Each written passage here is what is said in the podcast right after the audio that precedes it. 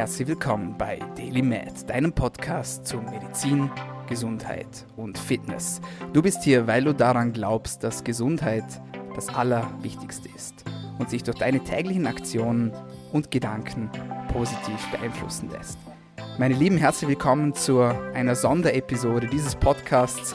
Mein Name ist Dominik Klug und wenn Sie heute zum ersten Mal dabei sind, dann freut es mich umso mehr. Dieser Podcast ist gratis und er soll auch gratis bleiben. Wir spammen euch nicht zu mit irgendwelchen Werbeprodukten. Wir haben kein Sponsoring aktuell, aber dafür müsst ihr mir pro Episode, die euch gefällt, einen Freund oder eine Freundin bringen. Das ist auch schon alles und ich will euch gar nicht auf die lange Folter spannen. Heute haben wir es geschafft und wir sprechen über das Thema, das momentan die ganze Welt beschäftigt.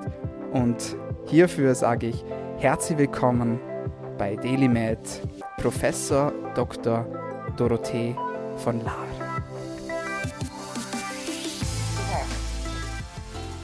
Herzlichen Dank für die Zeit. Herzlichen Dank, dass Sie dieses Interview mit mir machen.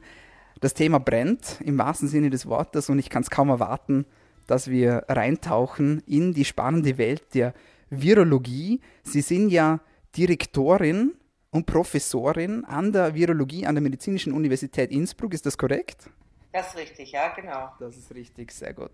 Und ich habe ein bisschen eingelesen und habe da neben ihren ganzen Publikationen und ihrem Bilderbuch-Werdegang auch festgestellt, dass sie unternehmerisch tätig sind.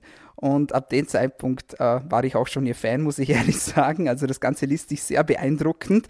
Für alle, die sich da interessieren, man findet sie eigentlich ganz leicht ähm, auf Wikipedia, kann ich schon mal verraten. Aber darum soll es jetzt heute nicht gehen, sondern wir wollen über das Coronavirus sprechen. Und ich möchte mal mit der Frage starten, die mich auch sehr brennend interessiert. Ist das Coronavirus nun eigentlich ein, naja, ein Laborvirus, sage ich jetzt mal, oder ist es ein natürliches Virus, so wie es uns auch ja, berichtet wird, dass eben von vom Tier auf den Mensch übertragen wurde. Woher kommt das Coronavirus? Leider oder zum Glück ist die Natur immer noch besser als der Mensch. Also ein komplett neues Virus aus dem Nichts zu schaffen, das können auch die besten Labore nicht auf der Welt. Natürlich können wir Varianten schaffen, aber dem solche Eigenschaften absichtlich zu verpassen, wie dieses neue Coronavirus jetzt hat, das kann kein Labor der Welt. Also sowas entsteht tatsächlich natürlich deutlich effizienter. Man ähm, man hat in Fledermäusen, in zwei Fledermausarten in China tatsächlich Viren gefunden, die sehr, sehr ähnlich sind. Und man hat auch äh, Sequenzen von den ersten Fällen in China im letzten Winter, die dann wieder sehr nah an diesem Fledermausvirus dran sind. Und dann im Laufe der Zeit hat das Virus sich dann an den Menschen immer mehr angepasst, bis es dann äh, im Laufe des Dezembers dann eben zu dem wurde, was wir heute haben, nämlich das Virus, was sich so gut ausbreiten kann und eben bei einigen wenigen Menschen doch schwere Verläufe verursacht. Sehr, sehr spannend. Aber es ist ja eigentlich nicht neu, dieses Virus. Wir kennen das ja eigentlich schon eine ganze Weile, oder? Äh, Corona, Coronaviren, also verschiedene äh, Spezies der Coronaviren, sind eigentlich schon wahrscheinlich hunderte von Jahren zirkulierende Menschen. Äh, viele der, der Brüder und Schwestern des neuen Coronavirus sind harmlose Schnupfenviren, sind die sogenannten humanen Coronaviren. Ähm, hat vielleicht schon fast jeder mal gehabt. Eine kleine Erkältung, nicht schlimm. Ähm, und dann haben wir natürlich die, die äh, kleineren Ausbrüche im Vergleich zu jetzt gehabt mit dem SARS-Coronavirus und dem MERS-Coronavirus, SARS-Virus, was auch von China ausging und MERS, was eben aus dem im Nahen Osten seinen Ursprung hat. Und ähm, jetzt haben wir eben dieses neue SARS-Coronavirus, was dem alten SARS-Coronavirus verdammt ähnlich ist, aber eben ähm, ein paar Eigenschaften dazu gewonnen hat. Das sind eigentlich wenige Austausche im Genom, die das bewirken, aber diese äh, bewirken eben, dass das Virus schon ansteckend ist, bevor man krank ist. Das klassische SARS ähm, das war eben erst ansteckend, wenn man wirklich Fieber hatte, also man im Bett war, dann hat man in der Regel nicht mehr so viele Menschen angesteckt, weil man nicht vor die Tür gegangen ist. Und mit dem neuen SARS-Coronavirus ist man eben schon zwei, drei Tage vorher ansteckend oder hat sogar einen sehr milden Verlauf, dass man gar nicht zu Hause bleibt und eigentlich sich nichts dabei denkt und dann eben doch äh, fröhlich das Virus durch die Gegend streut, was natürlich zu dieser Katastrophe jetzt geführt hat. Mhm. Können wir vielleicht ganz kurz die Nomenklatur klären? Also für uns als Mediziner äh, schon ein äh, bisschen geläufig, aber die meisten, die diesen Podcast hören, sind ja absolute Laien. Man schleudert immer wieder so Begriffe durch den Raum. Corona, Covid, SARS, so wie Sie es gerade gesagt haben. Was ist die Erkrankung und was ist das Virus? Also äh, das neue SARS-Coronavirus 2, so wie man das Virus jetzt nennt, was Covid-19 hervorruft. Covid-19 ist dabei die Erkrankung. Dieses SARS-Coronavirus 2 gehört zur Gruppe der Coronaviren. Also es gibt viele verschiedene Coronaviren und jetzt haben wir gerade dieses Besondere, das SARS-Coronavirus 2. Und früher hat man eben auch äh, andere schwere Erkrankungen schon beobachtet von den, von den Coronaviren. Das war das SARS, die SARS-Erkrankung. Das ist eben die mit hohem Fieber und wo man dann erst nach der Erkrankung ansteckend ist. Und das Virus, was SARS hervorruft, heißt eben SARS-Coronavirus und neuerdings SARS-Coronavirus 1 um es von dem neuen zu unterscheiden. Und dann gab es eben auch noch einen weiteren Ausbruch, der eigentlich von der Symptomatik nicht so viel anders als das klassische SARS war, was aber seinen Ausgang im, im Mittleren Osten da genommen hat und daher auch Middle East ähm, sozusagen äh, in den Namen vorkommt ME und dass dieses MERS, das ist eben diese, diese andere Variante von Coronaviren. Die Erkrankung MERS wird eben durch das MERS-Coronavirus hervorgerufen. Alles klar. Verschiedene Viren mit unterschiedlichen Krankheiten. Das SARS-Coronavirus 1 mit dem SARS, was vorbei ist, mit dem MERS-Coronavirus, was äh, MERS hervorruft im Nahen Osten und mit dem neuen SARS-Coronavirus 2, was die Erkrankung Covid-19 hervorruft. Kompliziert, sorry. Ja, aber doch, so ist es halt. Aber momentan eben das SARS-2 eben oder Covid-19, mit dem wir halt sozusagen jetzt dealen. Was macht dieses Virus so erfolgreich? Es sind jetzt auch neue Studien unterwegs, die sagen, dass das Virus auch äh, recht lange auf verschiedenen Oberflächen überleben kann ähm, und auch in der Luft äh, wohl recht lange bleibt. Stimmt das? Also mit den Oberflächen, diese Studien sind immer sehr äh, mit Vorsicht zu genießen. Man tut dann aus der Zellkultur ohne Ende Virus auf irgendeinen Ort und kann dann tatsächlich noch ein bisschen was nachweisen.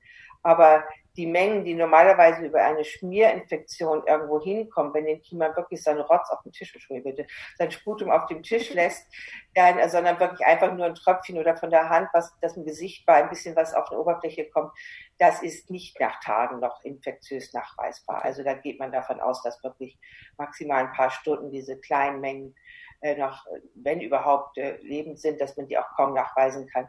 Und das ist auch nicht der Hauptinfektionsweg ist. Sonst hätte man ganz andere Infektionswege. Ähm, es ist doch meistens ein direkter Kontakt zu einem Patienten nachweisbar, wenn einer erkrankt.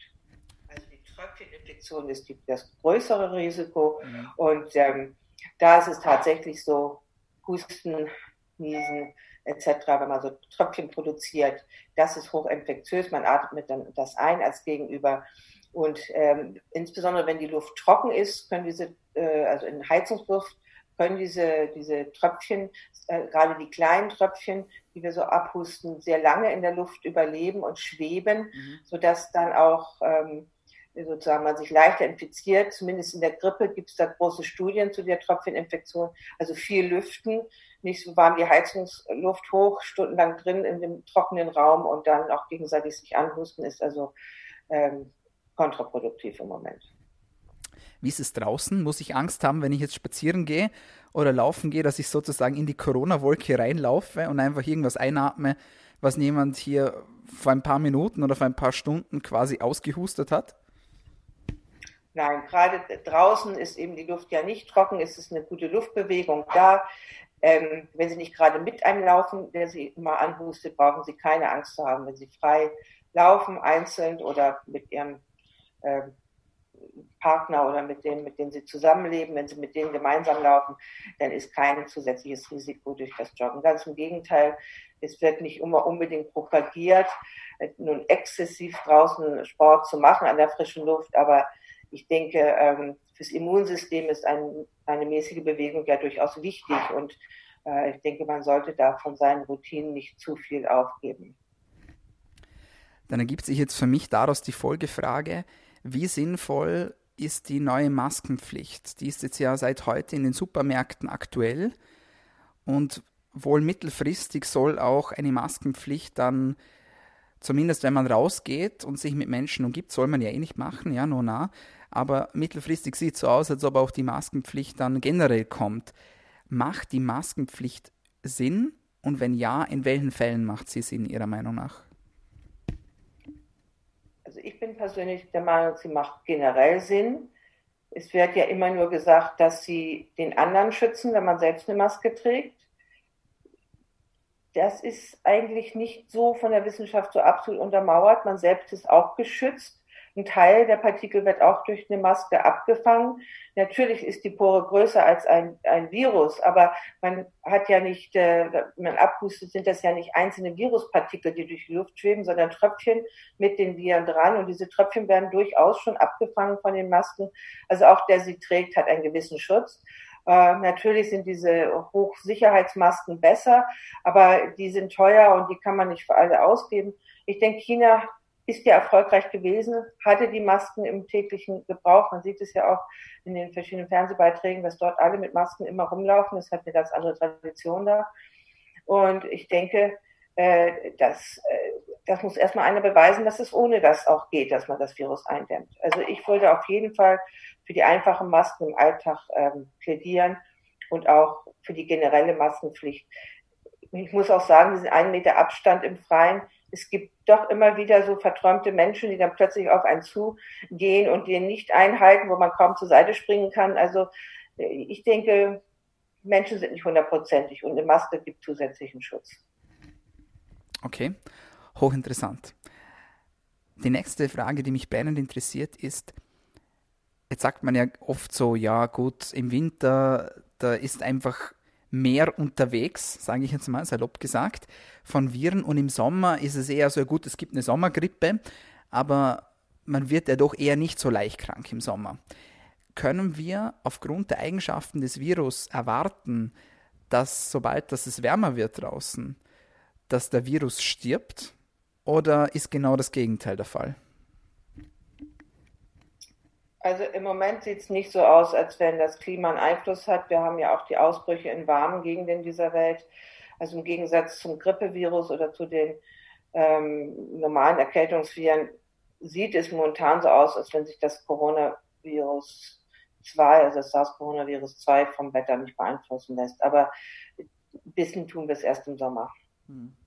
Okay. Also der Verlauf wird es zeigen. Angenommen, ich infiziere mich und ich mache die Erkrankung durch, alles geht gut und ich werde wieder gesund. Bin ich dann automatisch immun für eine erneute Ansteckung oder mutiert das Virus schon so schnell, ähm, dass ich es gleich wieder bekommen kann und gleich wieder krank werde? Nein, zum Glück mutiert dieses Virus nicht so schnell wie zum Beispiel das Influenza-Virus. Also man geht davon aus, wenn man Impfstoff hat, dass man den nicht jedes Jahr neu machen muss. Und wenn einer immun ist, ist er auch gegen spätere Stämme immun. Davon geht man aus. Ob alle, die die Erkrankung durchmachen, hinterher immun sind, das weiß man noch nicht. Ähm, die ersten Untersuchungen zeigen zumindest, dass die Patienten, die einen schwereren Verlauf haben mit Lungenentzündung, dass die auf jeden Fall auch hohe Antikörpertiter entwickeln, was für eine Immunität spricht. Aber ob alle mit sehr leichten oder gar asymptomatischen Verläufen dann wirklich am Ende immun werden, das ist noch nicht ganz klar. Das muss man schauen.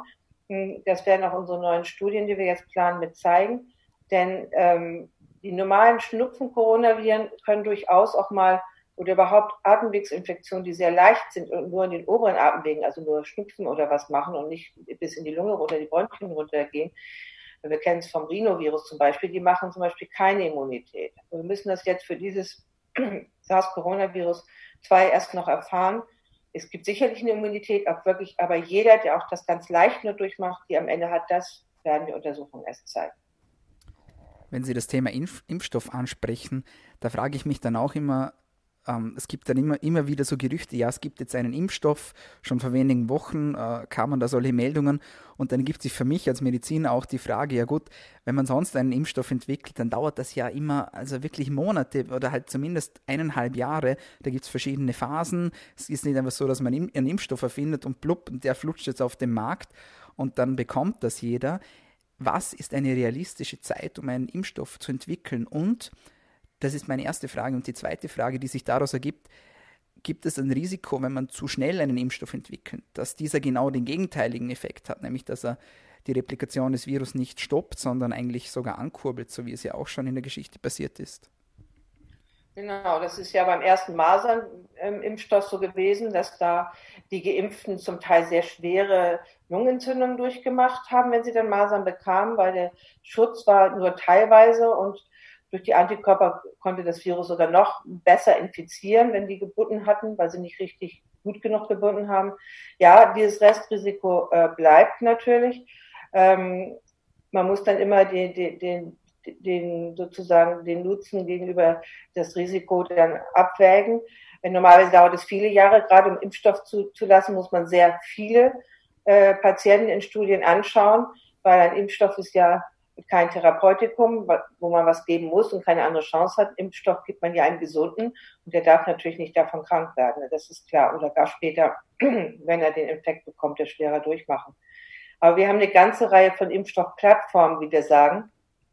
Also wie so Bausteinprinzipien, wo dann schon die ganzen anderen Bausteine da sind, der Vektor, wo man dann das, das, äh, den, den Impfstoff dann reinbringen kann in den Körper.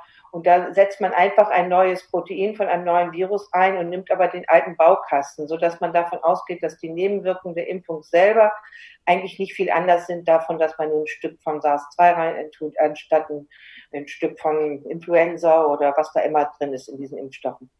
Also Plattform hat man genug und diese Plattform nutzt man momentan auch, um, um aus denen eben äh, Covid-Impfstoffe, Covid-19-Impfstoffe zu machen. Und da sind total viele im Labor unterwegs. Also die großen Firmen, die in Impfstoffen aktiv sind, haben alle einen Kandidaten da.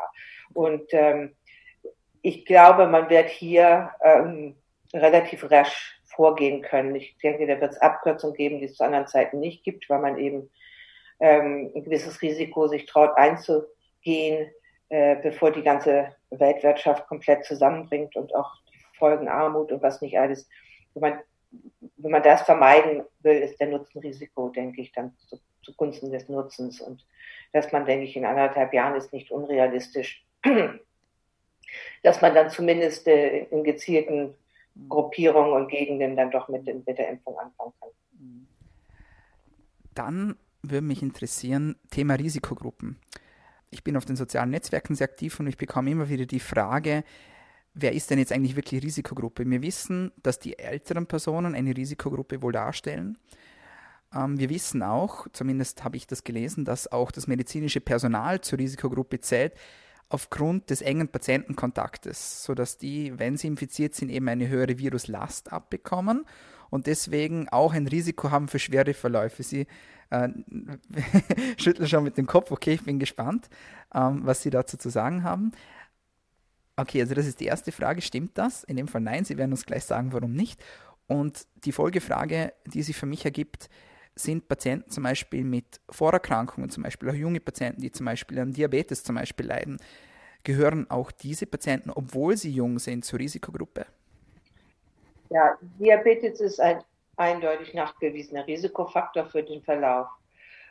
Man muss jetzt unterscheiden bei der Frage, ist die Wahrscheinlichkeit, infiziert zu werden, höher oder nicht. Und das ist natürlich beim Krankenhauspersonal wahrscheinlicher. Die können eine, die kriegen eine größere Menge ab, die können sie nicht gleich abwehren und deswegen wären sie eher mal krank. Weil ja nur nicht jeder, der Kontakt hat, wird ja gleich krank. Viele können auch ein paar Viren abbekommen, die sie dann schon im Vorfeld gleich inaktivieren durch unsere äh, antiviralen Waffen, die wir haben, die sehr schnell sind und sehr unspezifisch. Und das nennt man das angeborene Immunsystem und das macht die Viren ziemlich schnell platt. Also das ist eigentlich äh, bei den Jüngeren auch besser ausgeprägt als bei den Älteren. Aber die Wahrscheinlichkeit natürlich, dass man sich im Krankenhaus, wo die Patienten sehr krank sind und sehr viel mehr Virus ausscheiden, als es ein Gesunder tut, oder ein, ein, ein Infizierter, der der einen leichten Verlauf hat. Die schweren Verläufe scheiden halt sehr viel mehr Virus aus. Diese natürlich erheblich höheren Risiko zu erkranken und ähm, weil sie ein höheres Risiko haben, sich überhaupt anzustecken. Mhm. Ähm, und es sollten natürlich auch in dem Bereich äh, keine Personen eingesetzt werden, die zum Beispiel Diabetes haben oder ähnliches. Oder die so alte Pflegerin würde man dann auch vielleicht nicht mehr auf der Covid-Station einsetzen. Das mhm. wäre sicher. Ja, also junge, junge mit Vorerkrankungen äh, sind auch mit einem höheren Risiko behaftet. Und, ähm, und das Alter. Die vielen anderen Dinge, die immer so vermutet werden, die sind auch wahrscheinlich Dinge wie Hochdruck, Herz-Kreislauf-Erkrankungen, aber die sind halt im Alter auch häufiger. Inwieweit die bei jungen Leuten eine Rolle spielen, kristallisiert sich jetzt immer mehr und mehr raus. Es gibt eben auch wieder immer erstaunliche Leute, äh, also, ja, harte Fälle, wo die Leute keine Vorerkrankung haben, jung sind und trotzdem einen schweren Verlauf haben. Also mhm. jemand, der Corona-Partys macht, ist sehr leichtsinnig, kann man dazu sagen. Ja, aber Ausnahmen bestätigen ja bekanntlich auch die Regel. Ähm,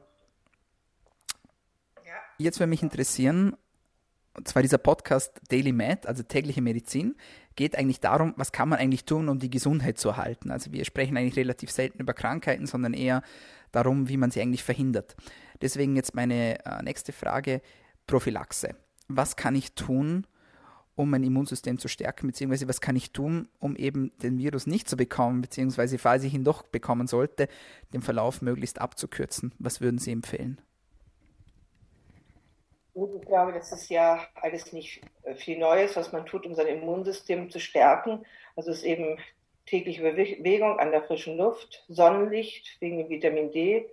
Also ich zum Beispiel nehme momentan auch tatsächlich extra Vitamin ja. D, Selen, äh, Zink, mhm. also Dinge, die bekanntermaßen das Immunsystem stärken. Und ähm, ich denke, gute Gedanken sind immer gut. also da die wirken auch irgendwie auf die Abwehr des Körpers zurück. Psychoimmunologie ist ein Riesenfeld. Mhm. Also das ist lange kein Voodoo mehr. Das glauben auch äh, gestandene Wissenschaftler inzwischen, dass das wichtig ist. Und ähm, also auch Zeckereien, Streit und so, das alles ist sicherlich nicht günstig und auch natürlich Lebensführung. Ich meine, übermäßiges Trinken und Rauchen, weiß jeder, ist sicherlich nicht günstig, wenn man einen Infekt abwehren will. Mhm. Wenn die Lunge schon vorgeschädigt ist durchs Rauchen, findet das Virus natürlich leichter seinen Weg in den Körper.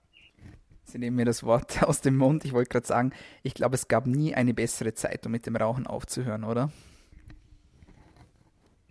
Ich muss leider sagen, dass ähm, Raucher nicht rationellen Beweggründen folgen. Also mein Lebensgefährte ist lebenslanger Raucher und auch in dieser Phase habe ich es nicht geschafft, dass er mit diesem Laster aufhört. Ja, das ist ein anderes Thema. Da könnte man einen ganzen Podcast drüber machen.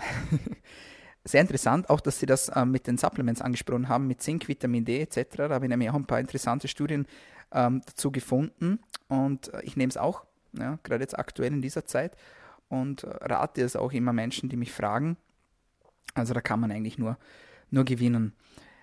Jetzt noch Ihre persönliche Meinung, die mich sehr interessieren würde. Was meinen Sie? Wie lange dauert das Ganze? Bis wann haben wir das Ganze überstanden? Naja, ist wirklich ein Großteil der Bevölkerung immun ist und man gar nichts mehr machen muss, sind ja die Berechnungen, dass das äh, bis ins nächste Jahr reingeht, wenn man das Virus so jetzt auf diesem niedrigen Level hält. Ähm, die Bestrebung sollte eigentlich sein, dass man einen Mittelweg findet, dass man äh, gerade immer so viel Infektionen zulässt, wie unsere Krankenanstalten es vertragen können. Dann werden aber nur so zehn Prozent immun sein im nächsten Jahr und dann eben das bis zur Impfung äh, so durchzuziehen, dass man also versucht sozusagen äh, ein, ein wirtschaftlich vertretbaren, aber immer noch äh, dem, dem Ausbreiten des Virus innehaltenden Modus zu finden, wo man gewisse Sachen einschränkt und wenn man sieht, das breitet sich wieder mehr aus, ein bisschen mehr einschränkt, also immer so ein bisschen justieren, bis der Impfstoff da ist. Mhm sonst läuft man wirklich Gefahr, dass man Situationen wie in Frankreich oder wie in Italien bekommt. Und, und ähm, äh, wie gesagt, ähm, wenn man das effizient unterdrückt, dann sind eben die Menschen auch nicht immun irgendwann. Und das ist natürlich das Problem. Sobald man dann das aufhört, geht es wieder los. Ne? Verstehe ich das richtig? Das heißt, die Impfung ist eigentlich die Therapie sozusagen. Also man, man muss jetzt nicht darauf hoffen, dass man irgendwie andere Virostatika zum Beispiel einsetzen kann, wie man es jetzt zum Beispiel mit HIV-Medikamenten äh, etc. probiert hat. Das ist ja auch Ihr Feld, oder? Was ich weiß. Ja, aber es ist einfach so, dass bei akuten Virusinfektionen äh, gibt es eigentlich keinen Fall, so wie bei Antibiotika, wo man also abends noch mit hohem Fieber und Lungenentzündung liegt, dann nimmt man das Antibiotikum am nächsten Morgen, denkt man, was hatte ich eigentlich heute? Denke ich, ich gehe zur Arbeit. Das ist ja manchmal ganz erstaunlich, was die vollbringen.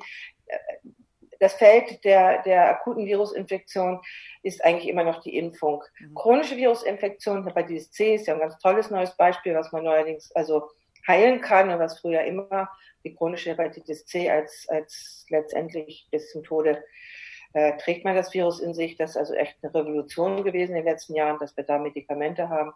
Und ähm, aber die akuten Virusinfektionen, die Influenzamittel wirken so ein bisschen, auch das, auch bei Herpes, äh, äh, Hirnentzündung durch das Herpesvirus äh, gibt man ja Medikamente, die das auch ähm, die, die, den Verlauf mildern. Aber so richtig wie so ein Antibiotikum bei akuten ähm, äh, Infektionen, äh, das gibt es eigentlich nicht. Und ich deswegen glaube ich auch nicht, dass es das Allheilmittel sein wird. Mhm. Ja. Okay. Äh, es wird sicherlich die, die, die Rate, man kann mit hoher Wahrscheinlichkeit die Rate der Personen, die dann daran versterben, vermindern. Mhm. Aber man wird äh, die Ausbreitung dadurch nicht beeinflussen können. Die kann man nur durch eine Impfung. Okay, sehr interessant. Eine Frage habe ich noch unterschlagen und zwar habe ich eine Studie gefunden, die zeigt, dass viele Patienten und Patientinnen auch gastrointestinale Symptomatik aufweisen und dass wohl auch äh, Rezeptoren sich, also nicht nur in der Lunge, sondern auch eben im Darm oder auch am Herz befinden sollen, ähm, wo das Virus andocken kann. Stimmt das? Ja, also der Rezeptor, dieses ACE2, das ist auch in der Niere hochreguliert, auch in der Leber. Ähm, aber im Wesentlichen findet man die Replikation tatsächlich in den Atemwegen und tatsächlich im Darmepithel. Und man kann auch das Virus im Stuhl nachweisen, okay. zumindest sein Erbgut. Es gibt noch keine Berichte darüber, dass infektiöses Virus aus dem Stuhl isoliert werden konnte. Aber die PCR, die ja jeder kennt inzwischen, die kann man auch aus Stuhl machen und die ist dann auch positiv mhm. in vielen. Hochinteressant. Und wenn wir jetzt nochmal auf das zurückgehen, was Sie zuvor gesagt haben, und dann kommen wir zum Schluss. Ähm, wenn wir die Durchseuchungsrate sozusagen niedrig halten, dann verhindern wir doch eigentlich die natürliche Herdenimmunität, oder?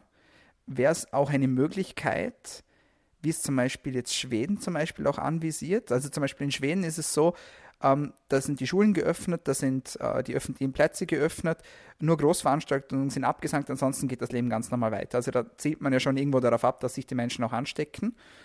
Ist das Ihrer Meinung nach die bessere Möglichkeit? Oder die schnellere Möglichkeit? Oder würden Sie sagen, ja, möglichst schnell eine ähm, Durchseuchungsrate von 60, 70 Prozent erreichen und dann Richtung Herdenimmunität schauen? Das ist jetzt auch wieder eine persönliche Meinung wahrscheinlich, aber mich würde das sehr interessieren, was Sie dazu sagen. Also die Schweden machen ja ein sehr großes Experiment da oben jetzt. Ähm, das Experiment ist schon mal schiefgegangen, nämlich in Italien und in Frankreich. Und auch die Engländer haben sehr schnell beschlossen, dieses Experiment abzubrechen, dass man alles so weiterlaufen lässt wie bisher. Ähm, was Schweden allerdings macht, weiterlaufen wie bisher, sie appelliert sehr an die Eigenverantwortung der Bevölkerung. Das heißt, all diese Sachen, die wir jetzt hier bei uns anordnen, die sind mehr eine, die appellieren in ihre Bevölkerung. Also Verhalten ändert sich schon und möglicherweise ist der Schwede auch ein anderer Typ als der Italiener, wenn ich das mal so offen sagen darf. Im Prinzip sind die äh, Schweden, glaube ich, sehr, ja, sehr brave Menschen, ja, und die Südländer haben ein bisschen mehr Temperament und Gemeinschaftssinn vielleicht. Der Schwede ist auch so ein Einsamer da in seinen Wäldern, stellt man sich das so vor. Also ich weiß es nicht, aber ich, ich kann mir vorstellen, dass das Experiment tatsächlich in Schweden glückt, dass man nur an die Vernunft der Leute appelliert okay. und keine strengen Maßnahmen ergreifen muss. Aber ohne dass sich das Verhalten ändert, wird man so einen Ausbruch kriegen, dass die, dass wirklich also die ganzen Gesundheitssysteme total überfordert sind mhm. und eben die Intensivpatienten nicht mehr behandelt werden können. Und das will keiner. Mhm. Okay. Auf dieser Basis machen das wahrscheinlich die meisten eher nicht. Mhm. Okay, alles klar. Gut, bevor ich Sie meine letzte Frage frage, Wo kann man Sie denn online finden oder kann man Sie irgendwo online finden? Sie sind ja, also Sie waren ja schon in Deutschland auch beruflich tätig und jetzt sind Sie eben in Innsbruck. Äh, Sie waren auch unternehmerisch oder sind auch unternehmerisch tätig. Haben Sie eine Homepage oder irgendwas, wo man, wo man mehr über Sie erfahren kann? Mein Institut hat eine Homepage und mein Hobby hat eine Homepage. Ich habe nämlich ein, ein Reitkunstzentrum im Burgenland, oh. zu dem ich momentan gar nicht mehr komme. Das ist das Equiliber Reitkunstzentrum. Das ist also mein Sport und da gibt es eine Homepage und es gibt praktisch die Homepage vom Institut, wo ich natürlich auch erscheine als Direktorin. Ja. Ich persönlich bin nicht, habe nicht die Zeit, einfach ständig ich mache so ein bisschen, wie man in meinem Alter das so tut, ein bisschen Facebook. Also in diese Twitter-Generation bin ich auch noch nicht eingesprungen. Äh, mir ist Facebook schon immer ein bisschen zu knapp und so ein bisschen zu vereinfachend. Und Twitter ist, glaube ich, dann das Hinterletzte, was das anbetrifft. Aber äh, ja, es ist einfach nicht meine Zeit. Ich bin jetzt 61, habe schon irgendwie Kinder, also wir sind noch bei Facebook. Meine Freundinnen sind auch alle Alles Facebook klar. und nicht Twitter. Das ist Instagram oder wie genau heißt das? So ist das, ja. Genau, Instagram. Ja, ja, nee, also das tut mir leid. Also es ist das ist total in Ordnung. Ich bin davon überzeugt, dass sie noch ohne Instagram nicht langweilig wird, aktuell zur derzeitigen Zeit. Absolut. So, meine letzte Frage an Sie, das frage ich immer alle meine Gäste. Äh, sie dürfen gerne ein bisschen drüber nachdenken, aber ich bin immer ganz gespannt, was meine Gäste darauf antworten. Welche tägliche Medizin würden Sie denn empfehlen, damit wir alle besser, länger und vor allem auch mit mehr Lebensqualität leben können? Ich glaube, das muss jeder individuell suchen. Ich mache halt Qigong, also ich mache jeden Morgen Qigong und, ähm, und mache halt Spaziergänge weit. Ich habe halt auch einen Hund Mhm. Und das Reiten eben auch die Pferdearbeit. Aber ich glaube, für, also der Kontakt mit Tieren ist sicherlich eine positive Energieressource. Aber das Qigong, gerade wenn man älter wird und vielleicht nicht mehr die größten Verrenkungen hinbekommt, ist das Qigong eine sehr schöne Art, äh, seinen Körper harmonisch zu halten. Auch wieder ein Begriff für die ähm, Psychoneuroimmunologie? Ja, also das ist ja, bringt einen auch seelisches Gleichgewicht beim Qigong, nicht nur den Körper, wie man so sagt, die Energien fließen dann wieder frei. Und das spürt man dann auch wirklich, man geht mit einer ganz anderen Gelassenheit dann in den Tag, wenn man das morgens gemacht hat. Sehr cool, sehr interessant vielen, vielen Dank für Ihre Zeit. Sie können sich nicht vorstellen, wie lange dass ich gesucht habe und gekämpft habe. Es ist momentan wirklich sehr schwierig, jemanden vors Mikrofon zu bekommen. Umso mehr schätze ich das und bin dankbar dafür und ich bin mir sicher auch meine Hörerinnen und Hörer. Ich wünsche Ihnen alles Gute weiterhin und viel Erfolg und vor allem passen Sie gut auf sich auf und bleiben Sie gesund. Dankeschön. Und Ihnen auch alles Gute. Ja, meine Lieben, das war's von uns für heute bei Daily Mad mit einer Sonderepisode zum Thema Coronavirus. Passt gut auf euch auf. Bitte, ihr habt es gehört, stärkt euer Immunsystem. Geht raus, spazieren, beachtet die Regeln, Social Distancing, wir wissen das eh schon alle. Schaut auf euer Immunsystem, nimmt die nötigen Supplements und dann werden wir die Zeit gut überstehen. Und bis dahin, zum nächsten Mal. Passt gut auf euch auf. Wenn ihr noch mehr von uns wollt, ihr findet uns auf Soundcloud, Spotify, iTunes, Anchor und Stitcher. Und das war's jetzt aber auch. Bis bald und.